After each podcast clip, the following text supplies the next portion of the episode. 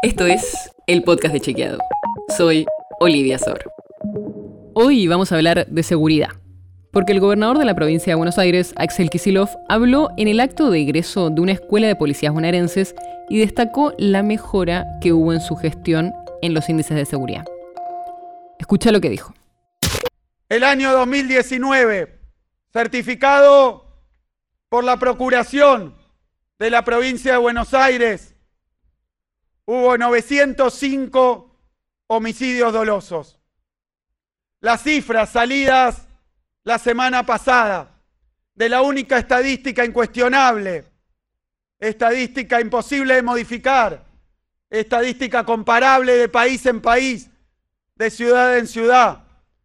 La última que tenemos para el año pasado significa una reducción con respecto al año anterior de 10% y con respecto a 2019 de 22%, 750.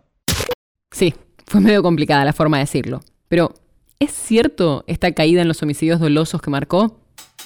Bueno, como siempre, fuimos a los datos. Y efectivamente, lo que dijo el gobernador es cierto. Para empezar, es correcto tomar este indicador de homicidios dolosos. Se usan tanto en cantidad absoluta como en una tasa cada 100.000 habitantes, y son las cifras que los especialistas y los organismos oficiales suelen usar para medir la evolución del delito y la seguridad ciudadana. Si vemos estos datos oficiales, en 2019 hubo casi 950 víctimas fatales por homicidios dolosos en la provincia. En 2020 bajó levemente. En 2021 cayó a 830 víctimas y en 2022 llegó a 750. Es decir, de casi 950 en 2019 pasó a 750 víctimas en el último año. En línea con lo que dijo Kisilov, en 2022 cayó un 10% la cantidad de víctimas de homicidio en relación al año anterior y un 22% en relación al 2019, que es el último año de la gestión de Cambiemos, y también el último año antes de la pandemia. Pero si bien es cierta la baja que marcó el gobernador del Frente de Todos, esa baja de homicidios a nivel provincial coincide con una tendencia nacional, que también se registra en otras jurisdicciones de otros signos políticos, como por ejemplo en la Ciudad Autónoma de Buenos Aires. Esto sucedió a lo largo de los últimos años, pero se dio en forma más pronunciada desde 2014. Por todo esto es que lo que dijo Kisilov es verdadero.